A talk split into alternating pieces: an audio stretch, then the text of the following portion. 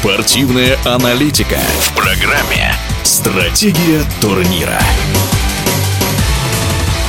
В январе один из значимых турниров в Европе – чемпионат континента по мини-футболу. Первенство станет первым после его реформирования. Теперь в Евро участвуют 16 команд вместо 12. Кроме того, турнир будет проходить раз в 4 года. О том, насколько удачным будет такой формат, нам рассказал в прошлом победитель чемпионата Европы в составе сборной России, а ныне исполнительный директор футзального клуба КПРФ Аркадий Белый. Думаю, что расширение количества участников финальной стадии чемпионата Европы до 16 команд, э, безусловно, пойдет на пользу развитию вида спорта, поскольку большее количество команд могут себя попробовать э, в финальном турнире, вообще приобрести этот опыт, да и палитра этих команд становится все шире и разнообразнее. Другое дело, что мне кажется не совсем правильным то, что чемпионат Европы разыгрывается раз в 4 года.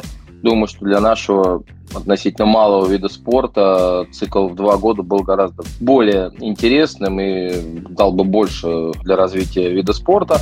На прошлом Евро россияне выиграли бронзу. Какие шансы на этот раз? Повторят предыдущий успех или превзойдут его?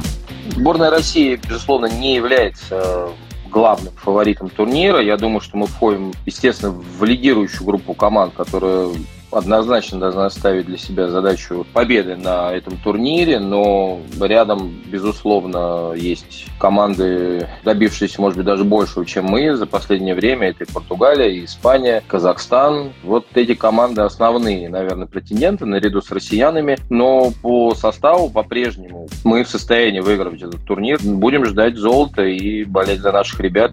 С явными фаворитами разобрались, а какие команды, на ваш взгляд, могут преподнести сюрприз?